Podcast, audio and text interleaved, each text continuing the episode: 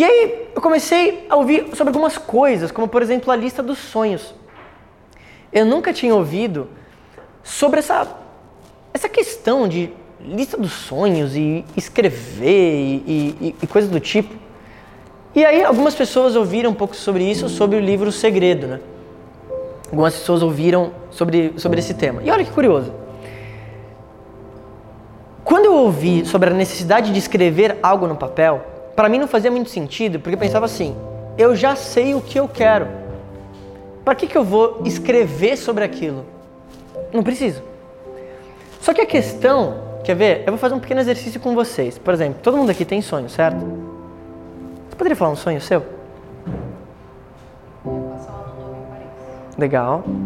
Um teu. Legal. Beleza. Quando você pensa, por exemplo, em cantar, é, fora o ato de cantar, você tem uma inspiração, por exemplo, de carreira? Tá. Perfeito. Como você chegaria no ponto que você veria assim, ah, agora eu sei cantar?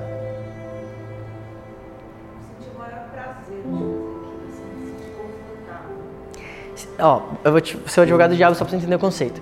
Se você cantar pessimamente, tipo, totalmente desafinada, mas sentir prazer em cantar, isso vale? Mesmo cantando desafinado? Perfeito. Henricão, pensando em carreira, o que, que para você definiria um sucesso de carreira na música? Cara, performar para um grande número de pessoas que entendem e compartilham da mesma mensagem. Tá. Quanto é, por exemplo, esse número de pessoas? 10 mil. Tá. Em qual lugar?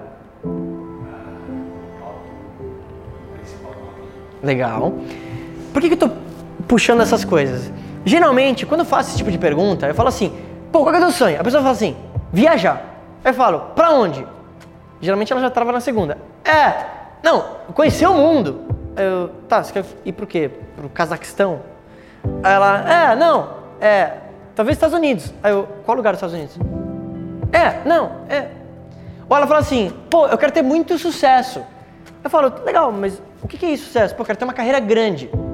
Mas quantas pessoas isso representa? Aonde você quer tocar? Para quantas pessoas? De qual jeito? De qual lugar? O que é que você quer? Qual cor? Qual tamanho? Então, quando eu fui ver a minha lista de sonhos que eu achava, aquilo era uma ilusão. Porque o sonho sem meta, ele é uma ilusão. É como se fosse assim, se você tem um sonho que ele é raso e não tem uma meta, não tem uma data, é como se você fosse o melhor atirador de arco e flecha do mundo. Se eu falar para você acertar ali, você. Puf! Só que você tá vendado. Você é incrivelmente bom. Mas você tá aqui, eu falo assim, tá, você tem que acertar ali na porta. Aí ferrou. Você tá de olho vendado. A hora que você jogar, você pode ser muito bom. Mas você não consegue acertar, porque você tá vendado. Entende a diferença? Então, eu comecei a entender que o meu principal sonho seria a força motivadora de fazer aquilo que eu quero fazer. Marco, como assim? Imagina uma balança, onde de um lado você tem os seus sonhos, do outro lado dessa balança você tem pessoas que talvez estão te colocando para baixo. E quando eu digo isso, não são pessoas que querem prejudicar você. Elas apenas talvez estão falando aquilo porque elas não entendem. Então você põe na balança. Quando eu comecei a empreender, um dos meus melhores amigos foi uma das primeiras pessoas que eu sentei e mostrei aquilo que eu queria fazer. Ele olhou, era uma proposta de negócio, não se animou muito, mas até aí tudo bem. Sabe o que meu melhor amigo fez na época?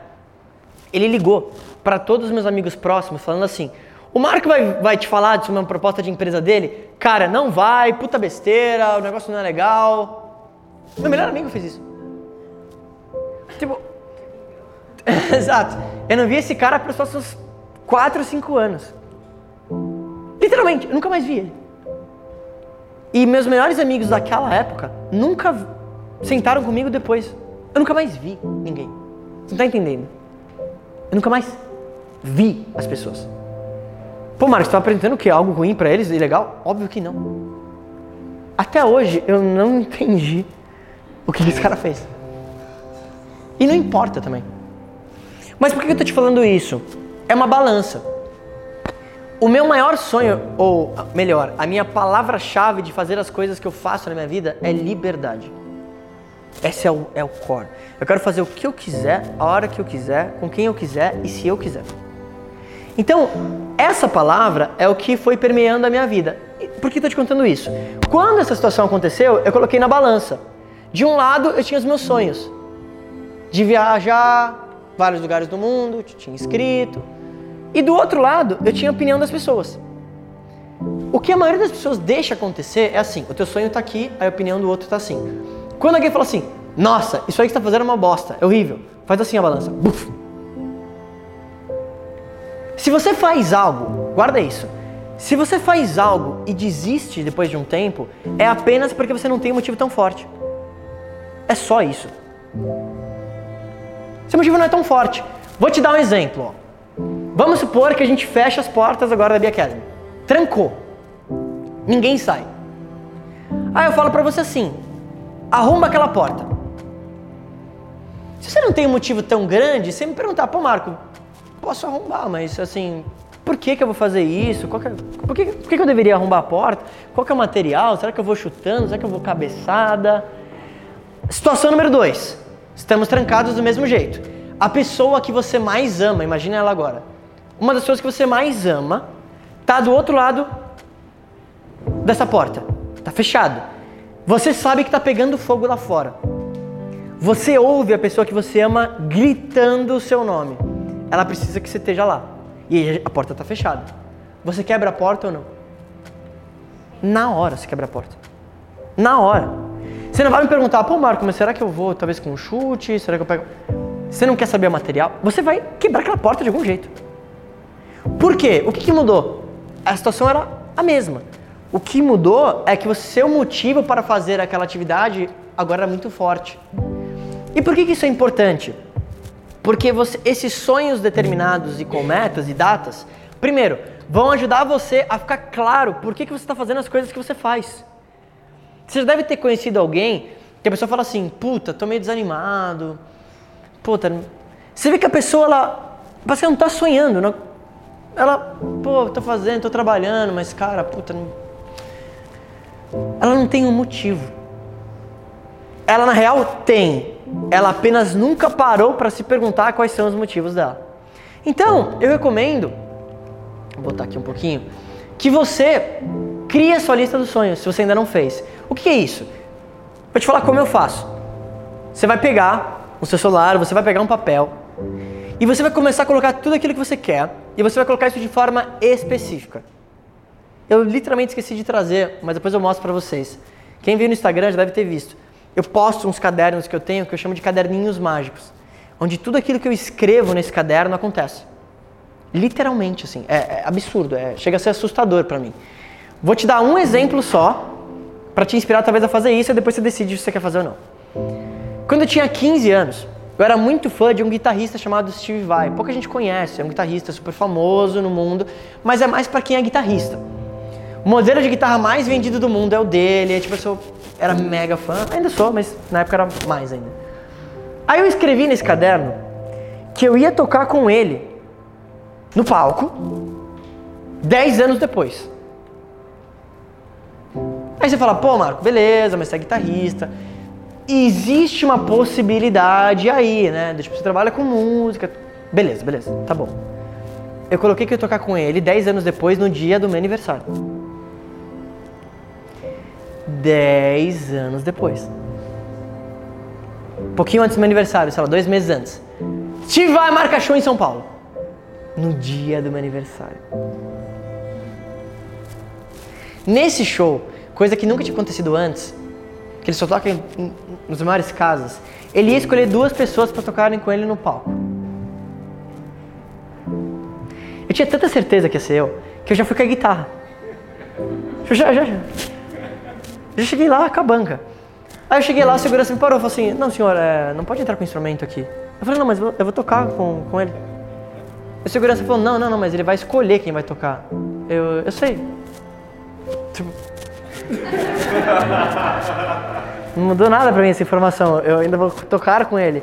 Acho que segurança pensou, puta, que cara babaca. Deixa ele entrar. Aí meu amigo meu do lado, sabe que quando você, a tua mãe faz alguma coisa e fica envergonhado? Era ele. Nossa, por que você faz isso, cara? Nossa, por que você trouxe guitarra? Meu, não é assim, ele vai escolher, tem muita gente aqui. Eu... O mais legal de ter tocado com ele não, é, não foi nem tocar com ele, foi ver a cara do meu amigo. Minutos depois eu tava tocando no palco, meu amigo assim. Ele não conseguia acreditar. Ele não conseguia acreditar. E pra mim era muito louco. É, é igual aqui. A, a, a, maior pergunta que eu recebi é: Você tá ansioso? Minha resposta era: Não. É tipo, é mais um dia. E lá, realizando um dos maiores sonhos da minha vida, de novo, pra quem era fã, imagina se você tocar com o seu maior ídolo do seu lado, gravando ainda. Eu fiquei normal.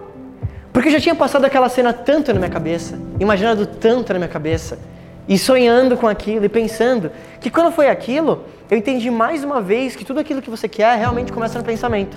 Se você quer comprar uma blusa vermelha, você, mesmo que seja um milissegundo, você olhou aquela blusa vermelha e pensou, ah, acho que eu ficaria mais atrativo, mais legal com essa blusa, vou comprar. Mas primeiro você teve aquele micro pensamento. Talvez você não perceba, mas isso, você faz isso. É isso que te dá para você mesmo o comando de vamos comprar. A gente merece. Aí você compra. Então, é, situações como essa me dão essa crença de que, hum, eu não tenho nenhuma religião específica, tenho religiosidade, eu acredito que a gente faz parte de algo maior. Porém, coisas como essa é uma prova de que, hum, talvez realmente exista algo e seus pensamentos eles emitem frequências, então faz sentido do ponto de vista científico que você pode alterar seu ambiente. O paralelo dessa história foi, nesse dia eu dei um bracelete para ele.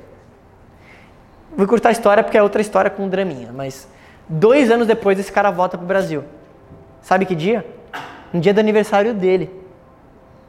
Aí, foi em Porto Alegre, fui de última hora, não consegui ingresso, mil coisas rolaram, outra historinha de cinema. Aí, beleza. Aí fui lá, encontro ele, caramba, Steve, nossa, pô, a gente se encontrou e tal.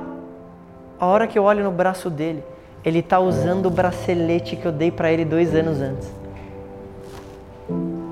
Aí o que, que eu fiz? Como foi a ideia da minha mãe, dei créditos a quem precisa dar créditos, fiz ele fazer um vídeo pra minha mãe. Ele, ele fala, Oi Tuca, que é o apelido da minha mãe. Olha, estou aqui com seu filho, estou usando o bracelete que você me deu, muito obrigado. Vou usar no show e tenho usado ele nos últimos dois anos. São esses pequenos momentinhos que você vai fazendo que você fala, hum, eu tenho controle. Não é que você vai controlar o mundo, mas você tem o controle de como você quer viver, da forma que você quer viver, do jeito que você gostaria de fazer isso. E quando você entende essa, essa coisa de mentalidade, você entende que, peraí, é, não sou tipo um fantoche, eu realmente posso mudar minhas circunstâncias, as circunstâncias mudam. Então, se você ainda não fez, coloque sua lista dos sonhos. É real. Literalmente é real. E eu posso te dar todos os exemplos possíveis de todas as coisas possíveis, desde ganho financeiro, tudo. Quem você quer se relacionar com um amigo, quem você quer encontrar, o que você quer fazer, quando você quer fazer. É como se tivesse um catálogo mesmo. E você colocar aquilo também com data te ajuda a te colocar no, no track.